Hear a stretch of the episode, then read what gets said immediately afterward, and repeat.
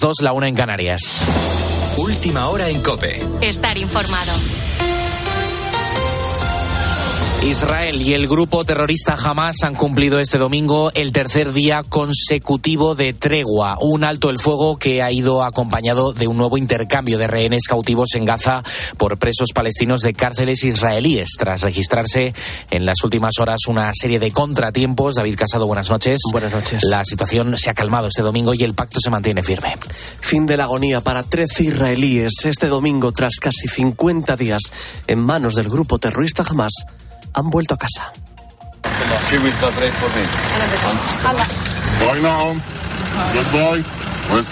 Ese era el momento en el que los terroristas devolvían a los ciudadanos israelíes a su país. Nueve niños y cuatro mujeres han sido los elegidos por Hamas para retornar a su hogar. Aunque lo han hecho de forma distinta, han cruzado directamente por la mitad de la franja de Gaza hasta Israel. A estos se han sumado otros cuatro extranjeros, tres tailandeses y un ciudadano ruso, que han sido llevados directamente por el paso de Rafah.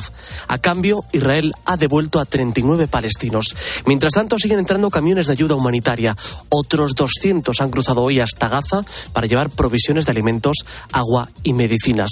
Con este ya son tres los días que lleva en vigor el alto el fuego entre Israel y Hamas y que según lo pactado va a concluir hoy, aunque existe la posibilidad de prolongarlo si los terroristas se comprometen a entregar al menos 10 cautivos por día. A todo esto, el presidente del gobierno de España, Pedro Sánchez, ha protagonizado este domingo un gran mitin del PSOE en Madrid, el primero con su nuevo ejecutivo. Carla Otero, buenas noches. Precisamente el acto se produce tras el viaje a Israel de esta semana que ha desencadenado una crisis diplomática ya que Tel Aviv le acusa de apoyar al terrorismo. Ha sido un acto en el que el presidente del gobierno ha aprovechado para lanzar mensajes como este condenar los viles atentados terroristas de una banda terrorista como Hamas y al mismo tiempo condenar la matanza indiscriminada de civiles palestinos en Gaza no es una cuestión de partidos políticos ni de ideología, es una cuestión de humanidad una pequeña muestra de la tensión diplomática que ha generado el viaje a Israel. Un viaje en el que además Sánchez aprovechó para dejar clara su postura, abriendo una puerta al reconocimiento del Estado de Palestina. Al acto celebrado en Madrid asistieron unos 9.000 simpatizantes del PSOE llegados de toda España. En este mitin pretendía reivindicar el papel de las casas del pueblo cuando ha sufrido las protestas por los pactos de la investidura y de la futura ley de amnistía. Una ley que ha vuelto a defender, sacando pecho además de sus pactos con los separatistas con la fuerza de ABC. Cope, estar informado. Bueno, más allá de la fiesta que se ha organizado el PSOE y de la polémica con Israel, lo cierto es que el gobierno ha iniciado ya los trámites para la redacción de los presupuestos generales del Estado para 2024. Está la duda del veto del Partido Popular en el Senado. Sin embargo, la coalición ya maneja mecanismos para sortearlo. Lo explicamos con Ricardo Rodríguez. El Gobierno confía en aprobar los presupuestos lo antes posible y para empezar el Consejo de Ministros deberá aprobar el techo de gasto y los objetivos de estabilidad presupuestaria del primero. Del techo de gasto basta con informar a las Cortes, pero los segundos, los objetivos de déficit y deuda se votan en Congreso y Senado. El problema es que el PP con su mayoría absoluta tiene capacidad de veto para devolverlos al Ejecutivo. Así pues, aunque acelere, es imposible que el 1 de enero estén aprobadas las nuevas cuentas. Se prorrogarán las actuaciones de manera automática y los nuevos presupuestos entrarán en vigor con un par de meses de retraso una vez concluyan su andadura parlamentaria y lo harán con el respaldo de los socios. Toda vez formaron parte de las negociaciones para la investidura de Pedro Sánchez, pero el gabinete todavía debe aclarar cómo pretende superar el obstáculo del Senado, aunque María Jesús Montero lleva tiempo mostrándose segura de disponer de la fórmula para superarlo. Tienes más información en nuestra página web en cope.es. Seguimos en la noche de cope con Adolfo Arjona. Cope, estar informado.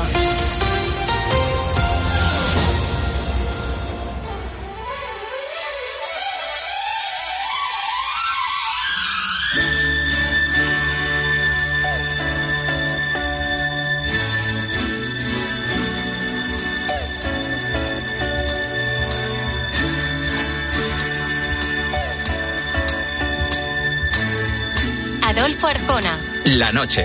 Cope. Estar informado.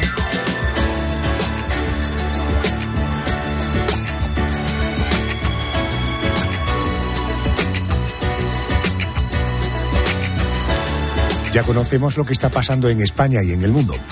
Esta noche queremos vivir a través de, de las manos de cuatro cirujanos cómo se explora el cuerpo humano.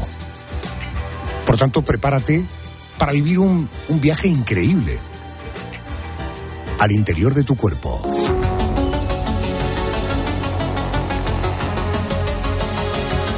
Según los expertos, los órganos vitales son cinco. El cerebro, el corazón, el hígado, el pulmón y el riñón. Pero además de estos órganos, según los científicos, hay 78 en todo el cuerpo, como el intestino, también conocido como el segundo cerebro. Arranca nuestro especial, viaje al interior de nuestro cuerpo. Ojo porque en la próxima hora nos acompañan cuatro prestigiosos cirujanos para saber cómo se intervienen estos órganos fundamentales. Hoy, viaje al interior de nuestro cuerpo. Y cada noche vendrá una estrella a hacerme compañía. Que te cuente cómo estoy y sepas lo que hay. Dime amor, amor, amor, estoy aquí, no ves. Si no vuelves no habrá vida, no sé lo que haré.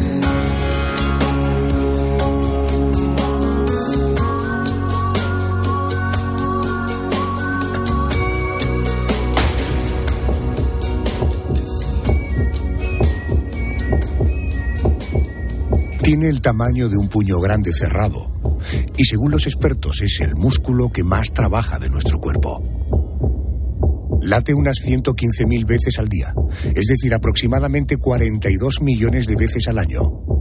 Durante un tiempo de vida normal, el corazón humano latirá más de 3.000 millones de veces y bombeará una cantidad de sangre de cerca de un millón de barriles. Corazón es el responsable de que la sangre circule por el cuerpo para suministrarle oxígeno y nutrientes. Además, puede seguir latiendo unas horas fuera del cuerpo, lo que permite que los trasplantes salven hasta 300 vidas al año solo en nuestro país, según la Organización Nacional del Trasplante. Quiero presentaros al jefe de servicio de cirugía cardíaca del Hospital La Paz de Madrid, doctor Aroca, Ángel Aroca, buenas noches. Hola, ¿qué tal? Buenas noches, Alfonso. Él trabaja mano a mano con el jefe de cardiología, Raúl Moreno. Doctor Moreno, Raúl, buenas noches. Hola, Adolfo, buenas noches. Buenas noches. Empiezo por Raúl Moreno, eh, jefe de cardiología. Oiga, según la Federación Mundial del Corazón, eh, cada año mueren unos 20, unas 20 millones de personas por enfermedades cardiovasculares en el mundo. Probablemente la más popular sea el infarto. Y yo querría preguntarle, sabemos que un infarto se trata, se puede tratar. En ningún caso requiere de una intervención quirúrgica o en algunos infartos, por determinadas circunstancias, es necesarias las manos de un cirujano.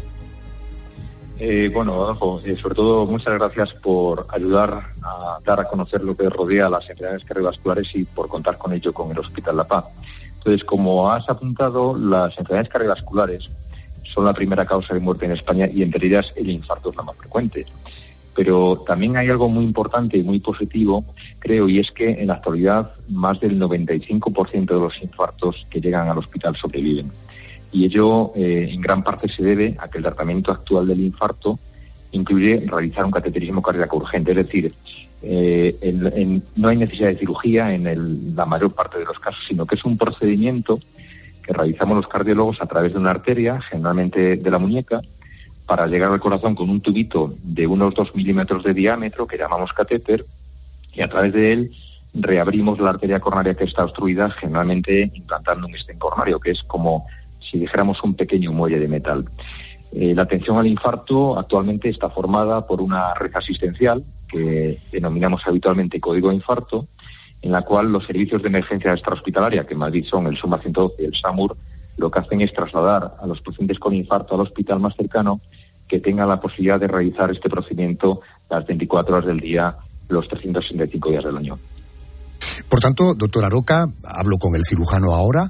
Eh, lo de la operación a, corazón abierto es algo que está completamente en desuso y, en todo caso, si hubiera que operar a corazón abierto, ¿en qué tipo de intervenciones o de qué tipo de intervenciones estaríamos hablando? Te agradezco mucho esta pregunta porque mm, eh, conceptualmente eh, la gente se equivoca bastante. ¿Qué es, una, es una operación a corazón abierto? Pues mira, de una forma sencilla para que se entienda, para que nos entiendan nuestros oyentes, es aquella en la que el cirujano va a tocar con sus propias manos el corazón.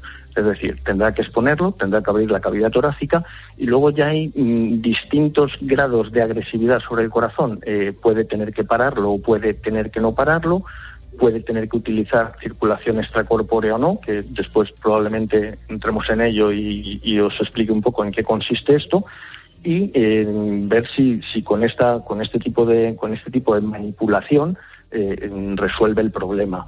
Eh, ¿Cuándo hacemos esto? Pues cuando realmente han fallado otras opciones, es decir, han fallado los tratamientos médicos en primer lugar y en segundo lugar lo que nos acaba de explicar el doctor Moreno, cuando han fallado tratamientos algo menos agresivos que operan el corazón por dentro sin necesidad de abrir el pecho. Correcto, por tanto, eh, la química, eh, por tanto, operaciones poco invasivas serían las metas volantes y la meta final sería estar en la camilla eh, del quirófano. Le voy a pedir más detalles de una operación a corazón abierto. Oiga, ¿cómo se accede a este órgano vital situado debajo de las costillas, ubicado en un espacio, en una especie de cubículo. ¿Cómo se llega hasta el corazón? ¿Tiene usted a un paciente en la camilla a partir de ahí, ¿cómo se accede al corazón? Verás, Adolfo, hay varias formas de acceder. La más estándar, la más conocida en una operación a corazón abierto es a través del esternón. ¿Qué hacemos los cirujanos?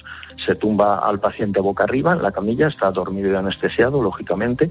Lo que hacemos es abrir el esternón con una sierra, así de fácil, lo único que a veces no, no es necesario abrir todo el esternón. Eh, ya hay operaciones menos agresivas que con abrir parcialmente o abrir parcialmente una costilla y parte del esternón conseguimos exponer completamente el corazón. Esa es la forma más frecuente de llegar al corazón, ¿no? A través de una esternotomía media. Correcto. Eh, sí, perdón, pero también me decía pero también puede haber otros accesos laterales a través de los, los lados del tórax, no a través del esternón, que son mediante toracotomías eh, laterales que llamamos con mayor o menor grado de apertura, de, apertura entre las costillas. A veces con incisiones de 5 o 6 centímetros nada más se llega al corazón también.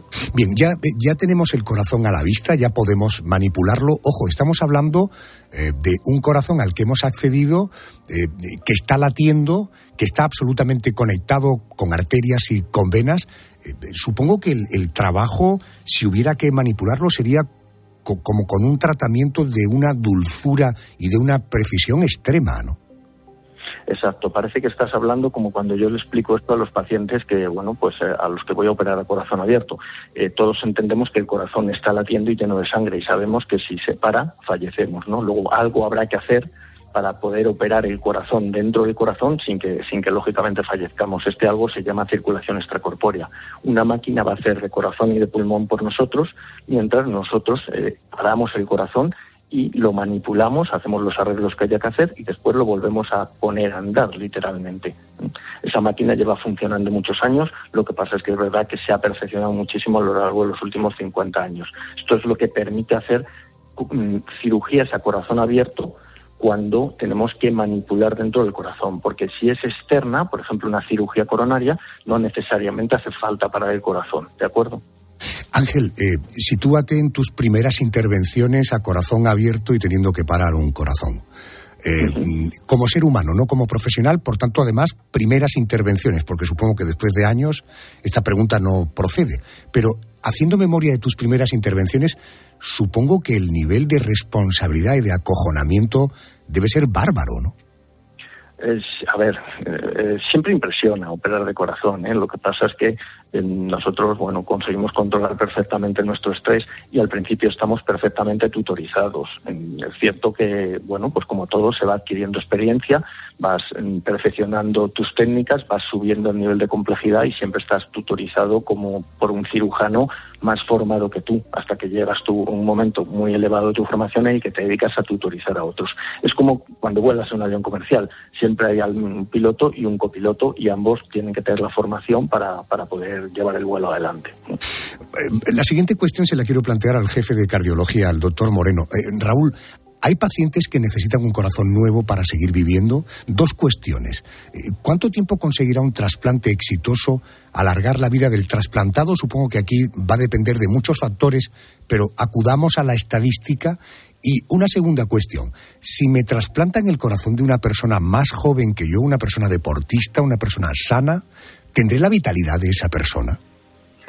Eh, no, yo, no, es así. el trasplante cardíaco eh, está indicado en pacientes que tienen alguna enfermedad cardíaca grave, que tienen una esperanza de vida muy, muy corta, para los que no existe otra solución y además que cumplen una serie de requisitos muy estrictos. Entonces, eh, los pacientes eh, que son sometidos a trasplante cardíaco tienen algunos riesgos importantes.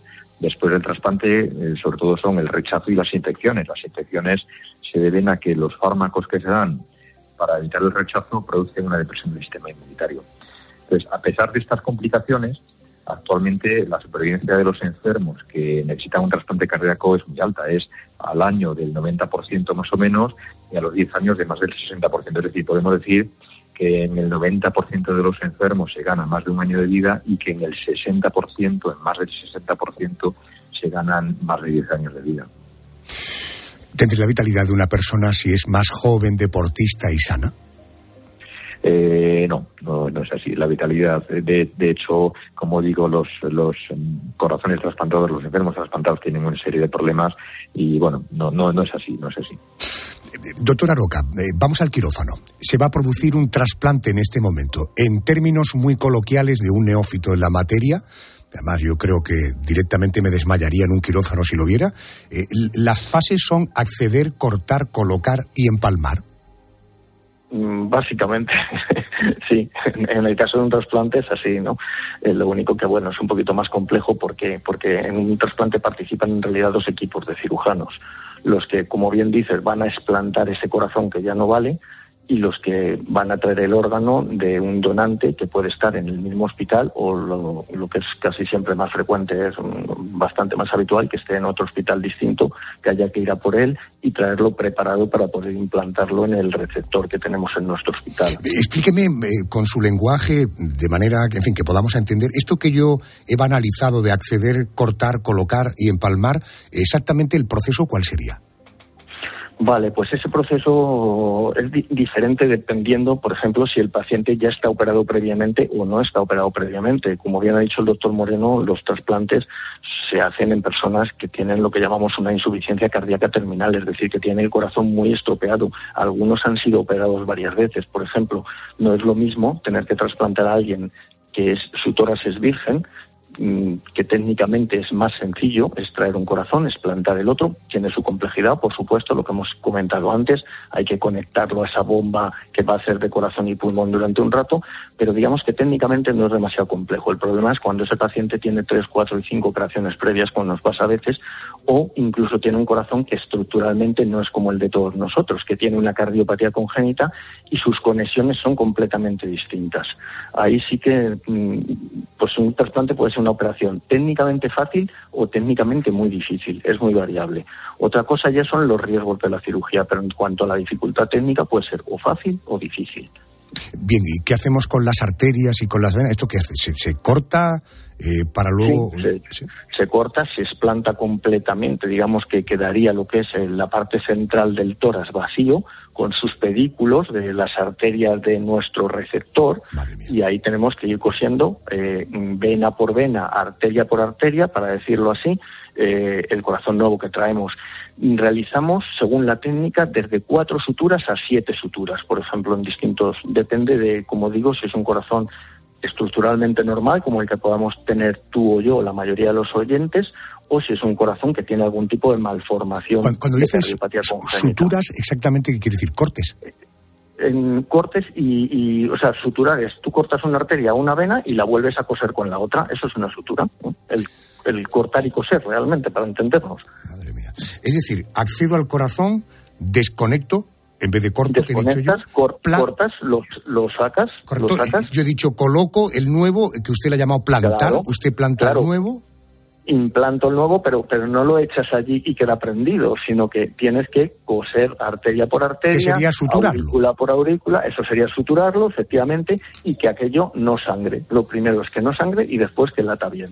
Y luego que no haya problemas, bueno, pues en los trasplantes tiene una cosa especial, estamos poniendo un órgano de otra persona en, en, una persona que no era, que lógicamente es otra, puede haber episodios de rechazo que se llaman, en que ese corazón eh, que el, paciente, el que le hemos puesto el corazón, no le guste ese órgano y lo rechace. Por eso los trasplantes tienen una mortalidad que hemos hablado antes. ¿eh? Un riesgo pues que está en torno, depende, de la, en uno estándar de dificultad técnica fácil, pues como ha dicho el doctor Moreno, en torno a un 8 o un 10%.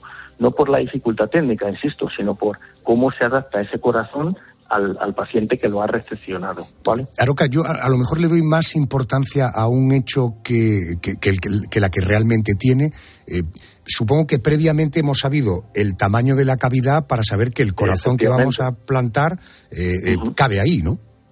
Justo hay unos límites, ¿eh? eso está perfectamente estudiado. De hecho, a veces necesitamos corazones sobredimensionados para nuestro receptor. Es decir, imagínate, yo tengo un receptor de 50 kilos, pero tiene problemas de determinado tipo en, en las presiones de sus arterias o sus venas. Para que ese corazón nuevo vaya bien, no vale poner otro corazón de 50 kilos ahí. Necesitamos un corazón a lo mejor de 70, 75 kilos y que por supuesto quepa. Eso se ha medido antes. Generalmente los corazones de las personas que están enfermas y van a ser trasplantadas suelen ser corazones bastante sobredimensionados, son corazones grandes para entendernos, ¿no? Entonces lo normal es que tú trasplantes corazones del mismo peso que el receptor o de hasta un 30 o un 40% superior y no debe haber problemas de que quepa o no quepa. Doctor Moreno, em, hay una expresión que todos hemos oído alguna vez, me partieron el corazón. Déjeme que le cuente una historia. Hubo una operación de un corazón roto en la ciudad de Málaga, desde donde yo estoy hoy haciendo el programa. Un hombre de 73 años llega al Hospital Regional Universitario de la ciudad con un agujero de 5 centímetros en el corazón debido a un accidente de tráfico. Ese agujero se lo hizo cuando impactó contra el volante. Le pusieron un parche bovino para cerrarle el orificio y salió adelante tras 45 días en la UCI. Por tanto, uno, ¿se puede vivir con un corazón partido? Y dos, un parche bovino, ¿debo pensar que estamos utilizando eh, un fragmento de un órgano de un animal? Bueno, la, situación que describes, la verdad es que es bastante, eh, bastante rara, pero porque en general cuando hablamos de, de, un término que sí que existe en cardiología, que es rotura cardíaca, existe este término, esto generalmente ocurre más que con un traumatismo, como una complicación de, un infarto, en la que eh, literalmente una parte del corazón se rompe. Generalmente es la pared del ventrículo izquierdo, pero pueden ser otras partes. Eh, esta complicación afortunadamente hoy es poco frecuente porque se realiza cateterismo cardíaco urgente en el infarto. Eh, afortunadamente es poco frecuente, digo afortunadamente porque es mortal, es mortal prácticamente siempre la única solución es la cirugía. Y como dice, sí que es un parche bovino, son materiales biológicos que hacen que, sean, se adapten fácilmente al, al, corazón, digamos. Em, Ángela Roca, cirujano. Em, oiga, y si yo estuviera casado con una cirujana eh, cardíaca, cada vez que llegara a casa le tendría preparada la cena, eh, le tendría música, es decir, la adoraría. Eh, ¿Usted es consciente de que, desde luego, para los familiares, incluso para la persona que entra en el quirófano, usted se convierte en una especie de, de personaje de Marvel?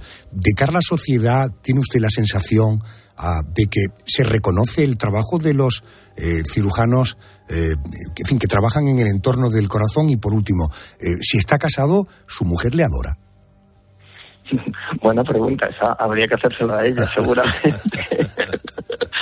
a ver, en cuanto a mm, el reconocimiento social, yo creo que los médicos en general en España mm, estamos estamos bien reconocidos, ¿no? Yo creo que la gente en general nos aprecia y nos quiere, ¿no? Se ha visto a lo largo de toda la pandemia y, y yo desde luego el trato que tengo con los pacientes siempre puede haber como en todo, un 5 o un 10% de pacientes que hagas lo que hagas con ellos, vayan bien o mal, te van a querer y un 5 o un 10% que hagas lo que hagas con ellos, te van a odiar, ¿no? Esos son los menos. La inmensa mayoría, yo creo son gente normal que está muy agradecida y los cirujanos somos gente completamente normal. En cuanto a mi mujer, bueno, pues es médico también, igual que yo, no es una especialidad un poco más predecible, ella es radióloga y bueno, pues llevamos ya mucho tiempo juntos y de momento ahí seguimos, con lo cual no sé si nos adoraremos o no, pero por lo menos somos capaces de convivir, ¿no? En ese sentido, a veces es cierto que pasamos tiempo sin vernos en una semana, eso sí, por, por las distintas responsabilidades, guardias de cada uno, eh, imprevistos, etcétera, etcétera. Algunas consideraciones para terminar. En primer lugar, teniendo hoy aquí al jefe de servicio de cirugía cardíaca del Hospital La Paz, eh, Ángel Aroca, y teniendo al jefe de cardiología de este mismo hospital, La Paz de Madrid, Raúl Moreno. Eh, doctor Moreno, aprovecho esta consulta gratuita eh, que tengo el honor de, vivir hoy. Un bloqueo de ramal derecho es inocuo, ¿verdad? Generalmente depende. No me, no me estropee la noche. No, no, no. eh, un golpe de puede ocurrir en gente que no tiene ninguna enfermedad o en gente que tiene alguna enfermedad cardíaca. Generalmente, eh, o es, es, es, uno de los datos del electrocardiograma que es frecuente encontrarlos en pacientes sanos. Eh, pero obviamente pues siempre conviene hacer una consulta a un cardiólogo para que descarte que exista alguna enfermedad. Es decir, suele ser Muchas veces ocurre en gente normal, pero eh, conviene descartar que haya una cardiopatía subyacente. Eso está hecho y el diagnóstico es efectivamente haces mucho deporte, lo vienes haciendo hace muchos años, eh, esto suele ocurrir, no te preocupes. Muy bien, pues eh, señores, más allá de compartir con los oyentes la importancia de su actividad profesional, yo también quería hoy rendirles tributo, agradecerles muchísimo que en su día decidieran sacrificar, supongo que mucho, mucho de sus vidas para salvarlas de otros. Por tanto, lo único que puedo hacer es rogarles que se cuiden mucho porque ustedes realmente sí son imprescindibles. Gracias por atenderme, señores. Gracias. Gracias, buenas noches. Muchas gracias, buenas noches, Adolfo. Buenas noches a todos los oyentes. One time. I was born by the river. Uh, uh. In a tenement. And oh, oh My poor mother, she could hardly pay the rent. It's been a long, a long time coming, but I know the change gonna come. Oh, yes, it will. Two times. It's been too hard living. Hemos hablado del corazón. Vamos a a detenernos ahora en un órgano al que los expertos comparan con una computadora perfecta, que además es capaz de generar emociones a partir de reacciones químicas. Te hablo del cerebro. Según los científicos, nuestro cerebro solo pesa 1.500 gramos, un kilo y medio. Y cuando nacemos, tiene unas 100.000 millones de neuronas. 100.000 millones. Aseguran también que la información del cerebro viaja a más de 400 kilómetros por hora para llegar al resto del cuerpo. Supera la velocidad de un coche de Fórmula 1. Además, según las investigaciones científicas, el cerebro genera unos 48 pensamientos por minuto, o lo que es lo mismo, unos 70.000 al día. En la actualidad, los avances neurológicos van a pasos agigantados eh, pero, a, ver, Yolanda Guirado, eh, no siempre ha sido así. De hecho, durante siglos, las personas con algún tipo de demencia, con algún tipo de desconexión cerebral, eran consideradas personas endemoniadas. Los quemaban, los apaleaban y los encerraban en calabozos húmedos y oscuros. Esto fue así, ¿verdad? Ocurrió, por ejemplo, en Londres. En el siglo XI se funda el Hospital de Bedlam. Allí cobijaban a las personas que habían perdido la razón y que vagaban por las calles de la ciudad. Entre estos enfermos, los considerados violentos y peligrosos eran encadenados al suelo y a las paredes. Este hospital se convirtió en una atracción turística como podía serlo la abadía de Westminster. De hecho, por un penique los curiosos podían incluso mirar a través de las celdas. Pero no es el único caso. Adolfo, unos siglos más tarde, en 1603, abría en Francia el Hospital de la Sapletière. Allí había incluso un módulo para mujeres a las que consideraban locas. Entre las enfermedades mentales prestaron especial importancia a la histeria. Se pensaba entonces que era una afección que solo afectaba a las mujeres. De hecho, la palabra histeria viene del griego histeron, que significa útero. Esta noche el enfoque lo hacemos desde el punto de vista de la neurocirugía.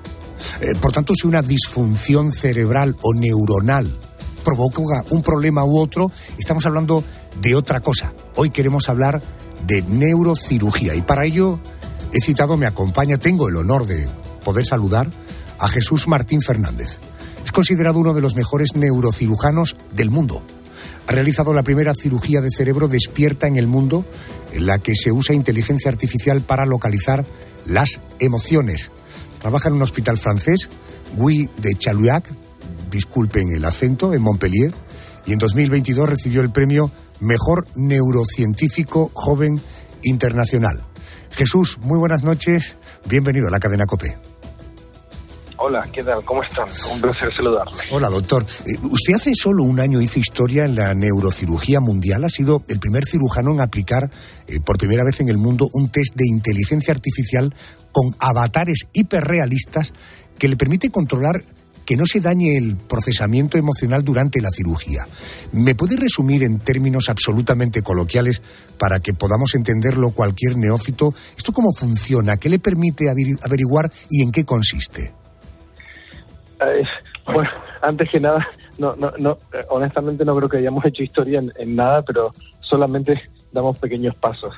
Eh, bueno, lo que consiste es en que queremos, nuestra intención era evaluar el procesamiento emocional de la persona a la vez que evaluaba el procesamiento emocional de otro ser humano, porque así podíamos controlar el procesamiento emocional de reconocer emociones y de sentirlas. Entonces lo que hicimos fue eh, crear un test donde tenemos una base de datos de actores haciendo funciones, o sea, emociones complejas, los traqueamos y con varios sistemas de inteligencia artificial generamos unos avatares hiperrealistas que en cuatro segundos hacen una emoción compleja.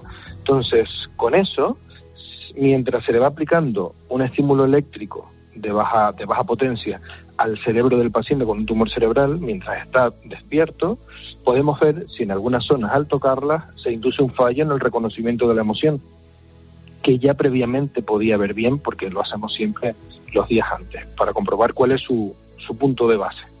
Eso es un poco el resumen que no es poca cosa. Eh, ¿cómo, ¿Cómo se realiza una operación en el cerebro? ¿Cómo accede a un órgano que está cubierto por eh, una enorme, una estructura ósea muy potente? ¿Es cierto que hay casos en los que hay que utilizar incluso una sierra para llegar al cerebro?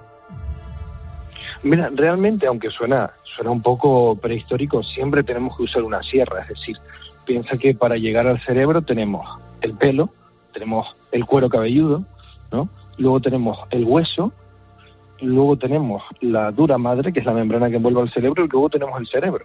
Entonces siempre tenemos que abrir el cráneo para acceder al, al cerebro. Depende de qué tipo de intervención se vaya a hacer, pues se hace de una forma u otra, pero siempre hay que usar el, el cráneo tomo, que le llamamos, la sierra para poder eh, abrir una tapa de, de cráneo. Eh, o sea, aserrar el hueso, ¿no? Eh, sí, porque es un, el hueso es un elemento muy duro y que no, no tenemos otra otra forma de hacerlo. Oiga, ya tenemos, tenemos el cráneo abierto. Eh, eh, he leído que hay una cosa que se llama el líquido cefalorraquídeo.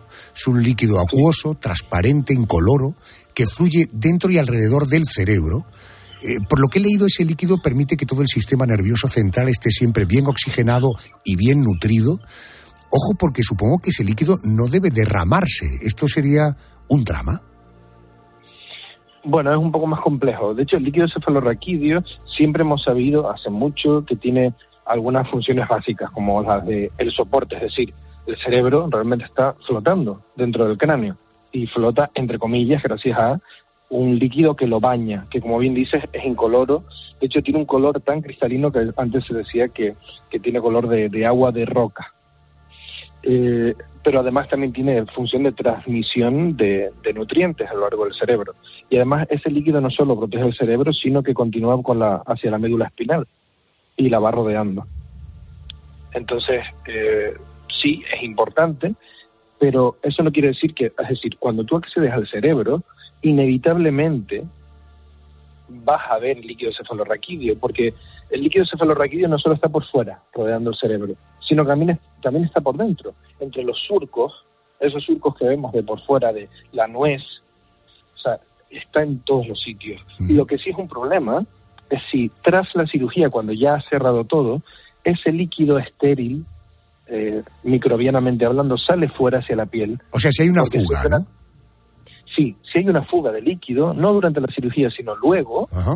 Porque no se ha cerrado bien esa membrana de la dura madre, sí. que si está en contacto el líquido con la piel, hay un riesgo de una infección, una meningitis. Doctor, eh, sin entrar en detalles, además de los tumores, ¿qué tipo de enfermedades se pueden curar a través de la neurocirugía? Bueno, yo estoy, eh, digamos que hiper especializado en la cirugía despierta de tumores, pero hay mucha otro tipo de patologías. Por ejemplo, eh, los aneurismas, que son dilataciones anómalas de las arterias eh, que llevan la sangre por el cerebro, que, si no se trata, puede, si eso se rompe eh, sin haberlo tratado, puede causar la muerte, o malformaciones arteriovenosas, que no son más que alteraciones en la formación de los vasos sanguíneos que también requieren muchas veces cirugía, o trastornos del líquido cefalorraquídeo propiamente dicho, por, porque el líquido, pues por ejemplo, hay una obstrucción al paso del líquido, eh, o, enfermedades de- simplemente del, del cráneo, que son típicos en el desarrollo de, eh, de los niños. Eh, y bueno, por, por ejemplo, tenemos una, una amplia gama de, de enfermedades del cerebro estructurales que les llamamos, que tienen una, una, una razón eh, en el espacio, o sea, que tienen algo que se puede quitar, a diferencia de otras cosas como, por ejemplo, una demencia. Entiendo. Oiga, eh, una pregunta que probablemente se hacen muchos oyentes. En el cerebro se forman los recuerdos, pero teniendo en cuenta que la memoria es algo intangible, cuando alguien pierde la memoria, ¿se puede reparar esa parte donde están las neuronas de la memoria? Mira, realmente cada vez hemos ido abandonando más lo que llamamos el localizacionismo, que es asociar una función, véase la memoria, a un sitio concreto del cerebro. Ahora hablamos de redes neurales y entendemos que las funciones, como la memoria, surgen de la interacción entre regiones. Es decir, un conjunto de, de distintos puntos del cerebro, eh, aunque estén distantes, están conectados sincronizadamente para hacer una función. Y a eso se le llama una red. Pues hay muchísimas. Entonces, algo tan complejo como la memoria no depende de una sola región del cerebro. Por lo tanto, no es que ya dependa de la neurona, sino de muchas conexiones entre diversas neuronas. Imagínate lo complejo que es y cómo vamos entendiendo la complejidad del cerebro con los avances. Eso Entonces, es, irreparable. Eh, eh, de alguna forma sí, al menos hasta ahora. Es decir, cuando uno habla de demencia, primero hay muchos tipos. Segundo, yo no soy especialista en demencias, pero es importante que entendamos que normalmente las enfermedades degenerativas no afectan a una sola función. O sea, cuando uno habla de, de Alzheimer, por ejemplo, no solo está hablando de que se, hay una disfunción en la memoria, o sea, estamos hablando de todo el conjunto de funciones superiores, memoria, cognición espacial, atención, multitarea, eh, razonamiento lógico, conciencia ética. O sea, no, las enfermedades no atacan a una sola función, porque todas las funciones están interconectadas. Oiga, ¿por qué no es posible trasplantar un cerebro? Buena pregunta. Se- recuerdo que hace unos años salía un, un neurocirujano italiano, no recuerdo el nombre, que bueno tenía su, su teoría de que se podría trasplantar. Eh, nunca fue, nunca salió, nunca, nunca, ni siquiera sé si se llegó a intentar, pero a mí me parece, la verdad nunca me lo habían preguntado. Yo creo que veo demasiadas limitaciones, eh, demasiadas, ¿no? La primera es la ética, el para qué y por qué. No, no estoy capacitado para decirte si sería ético o no. Y la segunda va de cosas mm, físicas como cómo conectar las arterias de un sitio con las de, de, un cerebro con las del otro, o cómo pegar la médula espinal de una con la del otro, con, con, qué, cómo, cómo se, cómo se hace, ¿no? Eh, entonces yo ahora mismo lo, lo veo imposible, pero creo que en neurociencia, o hace, no sé, hace 20 años si hubiéramos dicho que tendríamos un test para valorar la percepción emocional en vivo, nos dirían probablemente que estaríamos locos. Ento- Entonces, todo podría ser posible. Que si un cirujano con su material toca de manera negligente, eh, pero naturalmente sin querer, una u otra parte del cerebro, eh, ¿esto nos puede dañar el habla o la visión? Eh, o, esto no es tan fácil cometer esa negligencia? O todo lo contrario, es muy fácil. Bueno, hay, hay depende de, de, dónde, con, qué intensidad, es decir, depende de cuánto de profundo me meta en la conversación, te podría decir varias cosas, pero en general, y para el público que nos escucha, eh, sí que es muy fácil dañar una zona del cerebro, de hecho es muy sencillo eh, dañar algo. Si tú, por ejemplo, durante la cirugía cortas una de las carreteras profundas que va enviando información a lo largo de todo el cerebro, puedes causar un daño muy importante. Por ejemplo, en el habla, se me ocurre, pero en cualquier función. O sea que sí que, sí que es delicado, muy delicado. He leído que el cerebro no puede sentir dolor alguno. ¿Por qué me duele la cabeza? Buena pregunta.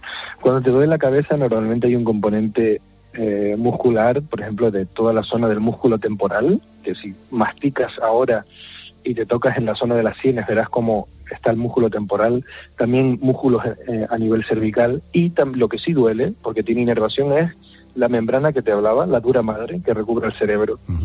Esa membrana también tiene inervación, así que muchas veces duele la mezcla de estos componentes, pero el cerebro no tiene receptores de presión, ni de dolor, ni de temperatura.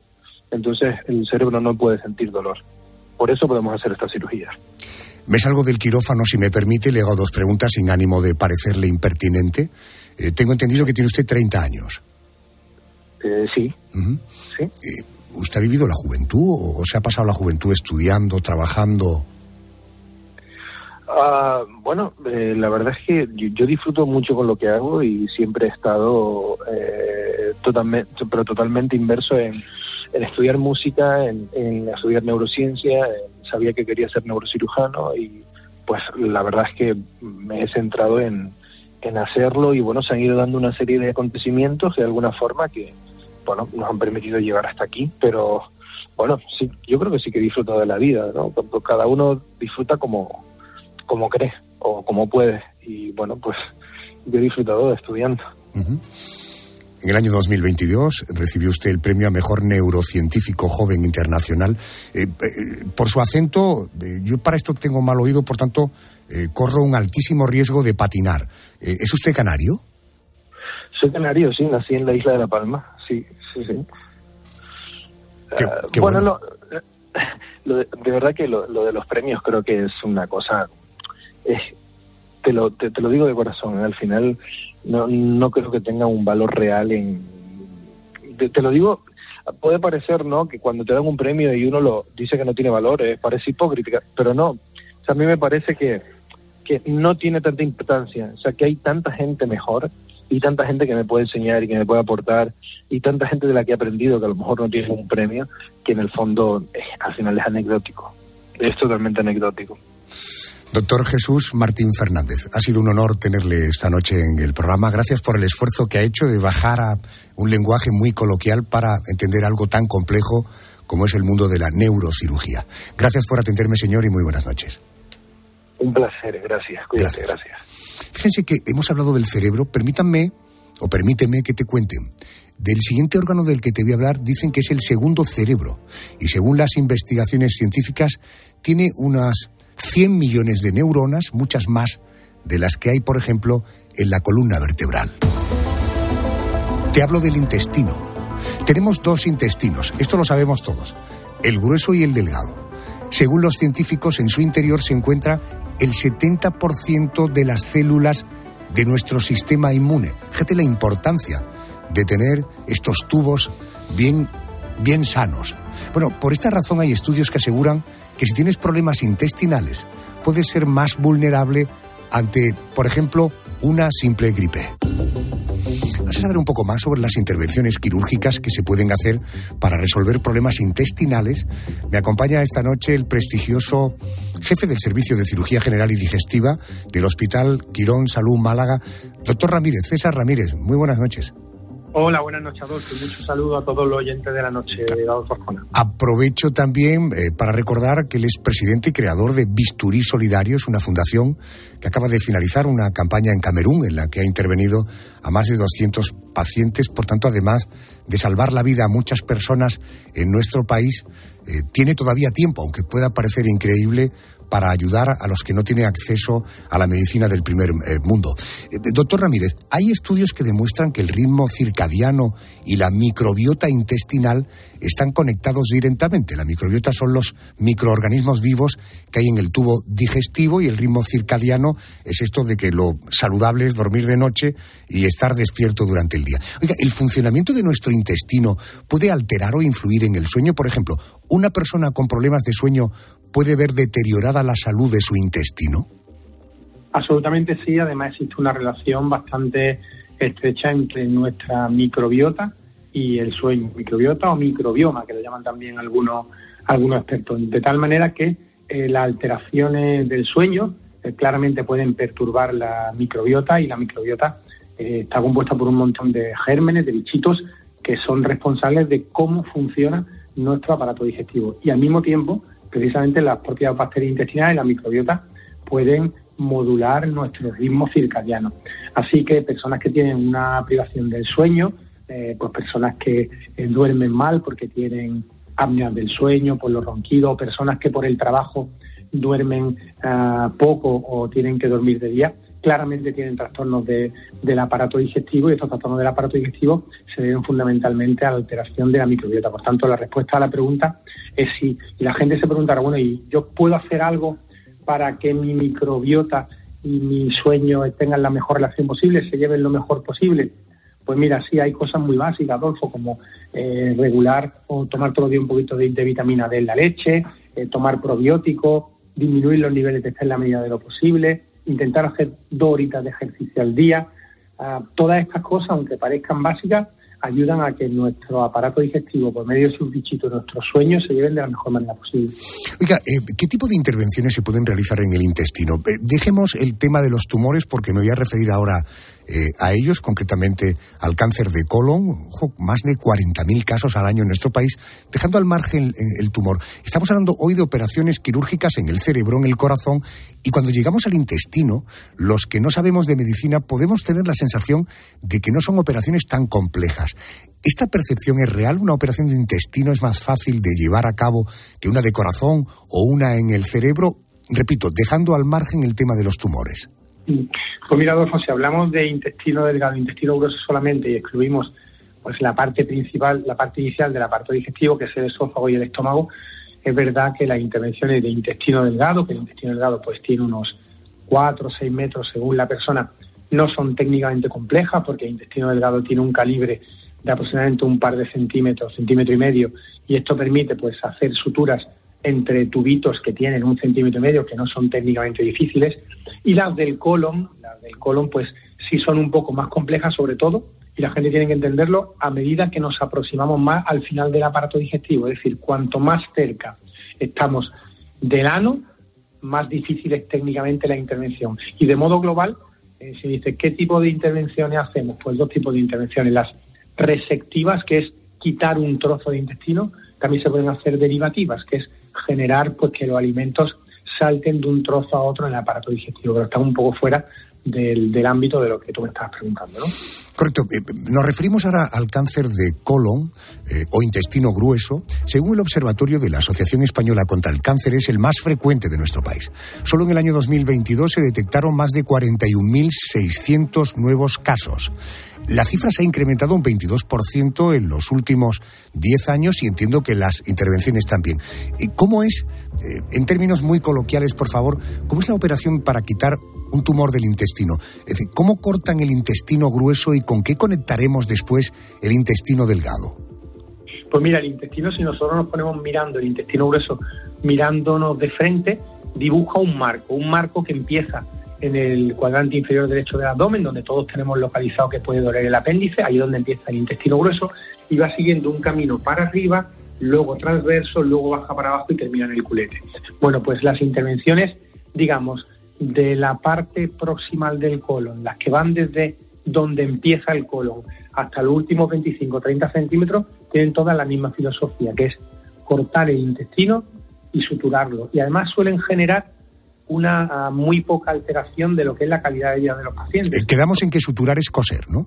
Suturar es coser, efectivamente. Y estas suturas, estas costuras se pueden hacer de dos maneras. Se pueden hacer con la mano, como todos entendemos que se ha hecho siempre la cirugía, cuando vemos el cirujano está cosiendo, está suturando pues un tubito de un centímetro con otro de un centímetro, pero también cada vez más la hacemos con grapadoras, con grapadoras que tienen la capacidad de esto mismo que nosotros hacemos los cirujanos, hacerlo de una forma bastante eficaz. Y aquí la elección del cirujano muchas veces es lo determinante porque es verdad que las máquinas han logrado en este sentido hacerlo prácticamente igual que los cirujanos. Sin embargo, la clave está, Adolfo, en los últimos 15-20 centímetros del aparato digestivo, en lo que se llama el recto. A más cerca está un tumor del ano, del recto, más difícil es quitarlo y sobre todo más difícil es establecer una continuidad en el aparato digestivo para que la persona termine haciendo, para que la gente no entienda, la caca por el culete. Entonces, el gran problema de las intervenciones quirúrgicas que se realizan sobre la parte final del aparato digestivo es que algunas veces por dificultad técnica y otras por el tipo de patología hay que hacer a los pacientes lo que se llama una colostomía, que es sacar el intestino para afuera para que la, para que la caca se recoja en una bolsa. Seguro que nuestros oyentes han oído hablar mucho de esto y esto es algo inherente y sustancial a las intervenciones del cáncer colorectal. Intestino delgado, el intestino grueso, ellos van unidos. Desde el intestino delgado los alimentos no digeridos y parte del agua pasan al intestino grueso a través de un anillo muscular o una válvula que impide que los alimentos vuelvan a entrar en el intestino delgado. Sabemos que el grueso sería el de mayor complicación de intervenir, mayor dificultad. ¿Cuál de los dos se recupera mejor de una operación? Sin ninguna duda el intestino delgado, Adolfo. El intestino delgado tiene una gran ventaja, que es que tenemos casi 5 metros y que cuando hay que operar pues, por alguna patología tumoral, por ejemplo, eh, es hay que cortar un trocito pequeño, con lo cual si cortamos 20 o 30 centímetros nos quedan casi 4 metros y medio y no se va a repercutir casi nunca la calidad de vida del paciente. Y las suturas de intestino delgado son siempre tremendamente seguras y dan muy pocas complicaciones en el postoperatorio. El colon, sin embargo, es al revés, siempre nos va a dar más problemas y por una sencilla razón, Adolfo, que tiene la cirugía del colon, que el oyente lo van a entender, que es que el colon tiene caca por dentro y donde hay caca hay suciedad y donde hay suciedad la herida y la sutura y las costuras pegan peor y hay más riesgo de infección y de complicaciones. Doctor Ramírez, le hago la misma pregunta que le he hecho a los dos invitados anteriores cuando hemos hablado del corazón y del cerebro. ¿Se puede trasplantar un intestino? Bueno, pues yo voy a romper la dicotomía a favor del sí, ¿no? En el corazón te han dicho que sí, en el cerebro te han dicho que no, en el intestino sí, sí se puede trasplantar. Los trasplantes se hacen de intestino delgado, básicamente, y son trasplantes eh, que tienen una indicación muy, muy, muy selectiva. Dentro de los trasplantes de, la cavidad abdominal, pues los de riñón son los más frecuentes, luego los de hígado, luego los de páncreas y finalmente los de intestino, que tienen dos perfiles de pacientes. En niños que han tenido algún problema en el nacimiento, que ha hecho su aparato digestivo, su intestino delgado, pues simplemente no sirva por distintos motivos que no vamos a entrar al caso. Y en adultos que por enfermedades ah, tumorales o por infartos ah, del intestino han perdido casi todo el intestino delgado y no tiene función, se llama lo que se llama un fallo de intestino. En estos dos tipos de perfiles de pacientes se pueden hacer el trasplante de intestino. El trasplante de intestino además tiene una particularidad que con mucha frecuencia se asocia al trasplante de hígado y en alguna ocasión a lo que se llaman trasplantes multiviscerales, incluyendo el estómago también e incluso el páncreas del bazo, sobre todo en los niños. ¿Qué problema tiene, Adolfo, el trasplante de intestino? Pues que es mucha masa la que hay que trasplantar porque el intestino son 5 metros y es un bloque de tejido muy grande y son trasplantes que tienen un altísimo índice de rechazo en el postoperatorio, porque a más masa de tejido hay que trasplantar a una persona, mayor es riesgo de rechazo. Y como consecuencia de esto, los pacientes trasplantados de intestino están sometidos de por vida a una medicación inmunosupresora tremendamente potente. Entre todas estas circunstancias entendemos por qué son trasplantes poco frecuentes, pero sí se realizan, se han realizado y se seguirán realizando en indicaciones muy concretas. Eh, doctor Ramírez, con mucha brevedad, dos preguntas sobre esto que me ha dicho. En primer lugar, eh, cuando se trasplanta un intestino, estamos hablando de que tiene que haber un donante humano que dona el intestino.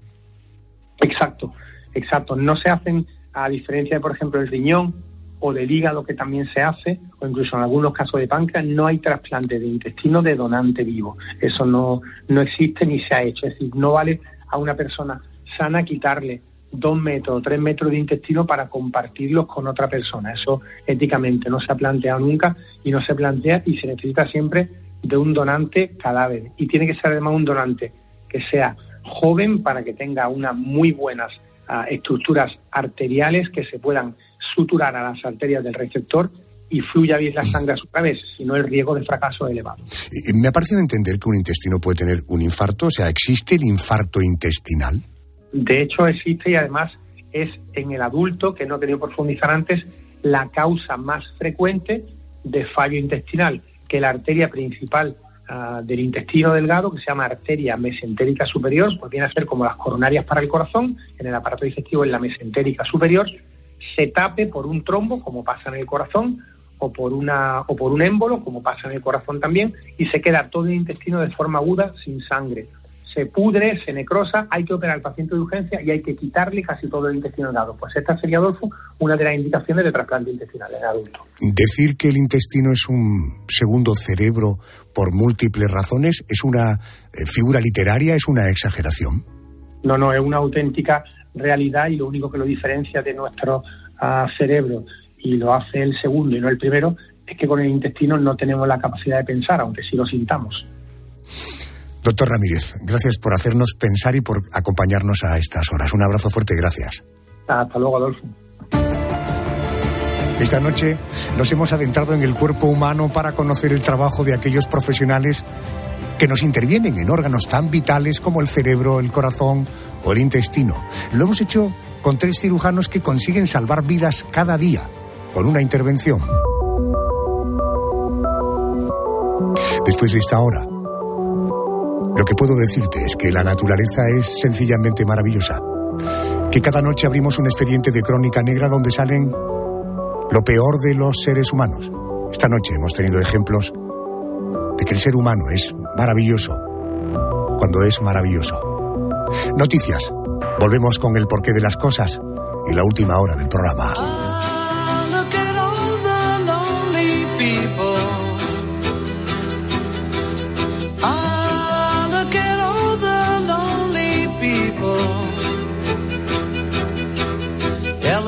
Rigby picks up the rice in a church where a wedding has been. Lives in a dream, waits at the window, wearing the face that she keeps in a jar by the door. Who is it for? All the lonely people. Where do they all come from? All the lonely people. Where do they all belong? Father Mackenzie writing the words to a sermon that no one will hear. Comes near. Look at him working, donning his socks in the night when there's nobody there. What does he care? All the lonely people. Where do they all come from? All the lonely people. Where do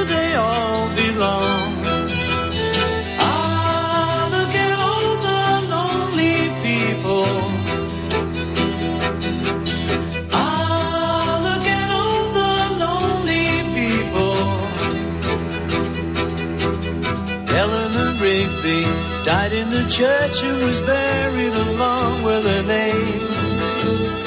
Nobody came, Father Mackenzie, wiping the dirt from his hands as he walks from the grave. No one was saved, all the lonely people. Where do they all come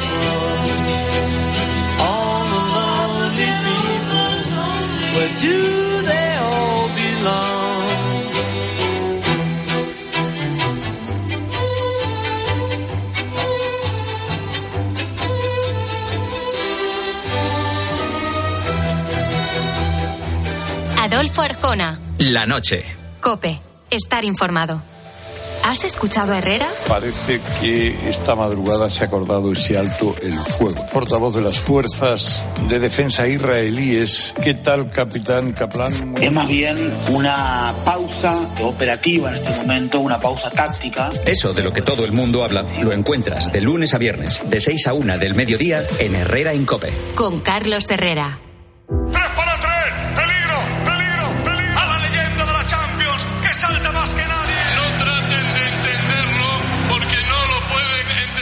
Champions solo se vive así en Cope. ¿Con qué sale Xavi Hernández? Muy buena. Este martes desde las ocho y media, Fútbol Club Barcelona Oporto y Feyenoord Atlético de Madrid.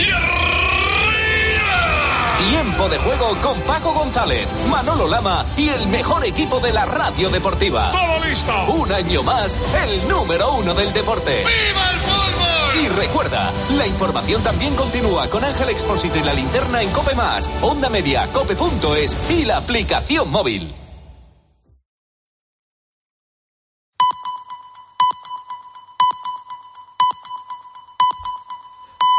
Llegamos a las